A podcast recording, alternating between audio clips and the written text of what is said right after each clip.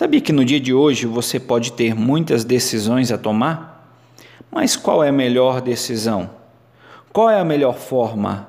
Qual o melhor caminho que eu devo pegar? Jesus, no Sermão da Montanha, em Mateus 7, no, versículo, no capítulo 7, do versículo 3 ao, 13 ao 14, ele diz assim: entre pela porta estreita, porque larga é a porta e espaçoso o caminho que conduz para a perdição, e são muitos os que entram por ela.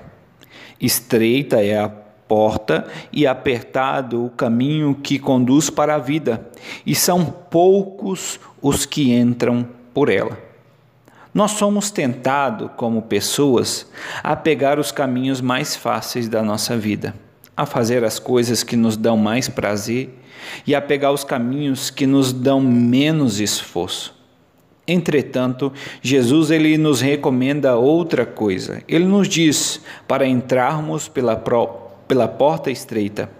O caminho das coisas fáceis e do prazer é a porta larga, mas o final dessa porta vai nos conduzir à perdição. De que adianta pegar o caminho mais fácil se vai dar errado? Quer um conselho? Siga a recomendação de Jesus. O caminho para as coisas darem certo na sua vida é o caminho da porta estreita.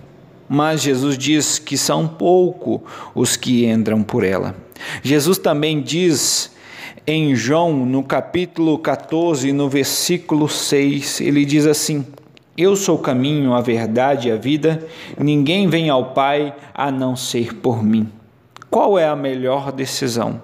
A melhor decisão é a que vai nos custar mais, porém, nós teremos sucesso e vida plena. Amém? Eu quero orar com você para que você tenha um dia abençoado diante das suas decisões em nome de Jesus. Deus Santo, Deus maravilhoso, Deus de graça, eu quero colocar diante do Senhor, Deus, a vida de cada ouvinte Deus, a vida daqueles que nos ouvem nessa hora, que o teu Espírito Santo, Deus, possa os guiar. A tua palavra diz que o teu Espírito nos guiaria a toda a verdade. Por isso, Senhor, nos conduz através do teu Espírito Santo à verdade. Nos conduza, Deus, não pelo caminho das nossas tentações, pelo caminho dos nossos prazeres, que é a porta larga que o teu Espírito Santo possa nos levar, Pai, ao caminho da cruz, ao caminho de nós mortificarmos a nossa carne, pelo caminho da porta estreita, mas é o caminho que vai nos trazer vida. Diante das decisões que nós venhamos a ter que tomar nesse dia, Pai, que a gente possa escolher a vida plena que é o Senhor e as melhores decisões que são guiadas pelo Teu Espírito. Eu entrego a vida de cada um dos teus filhos e filhas que aí estão, daqueles que nos ouvem, ó Pai, que o Senhor possa guiar cada um à melhor decisão que eles devam tomar, Pai.